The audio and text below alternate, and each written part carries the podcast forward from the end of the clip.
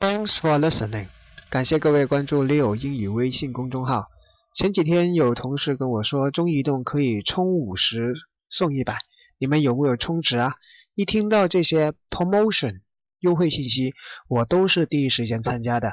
但是有次吃饭的时候，中移动一个朋友问我，你们 recharge 充值之后有多少个人关心这个送的话费有没有全部按照规定时间到你的 cell phone 当中呢？老实说，我从来没有考虑过这个问题。有谁会每个月那么无聊，定期去查十块钱的话费呢？对吧？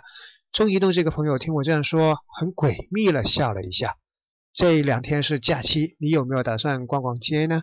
明天是三幺五，会有很多促销打折，有多少是真，有多少是假，你要擦亮眼睛哦。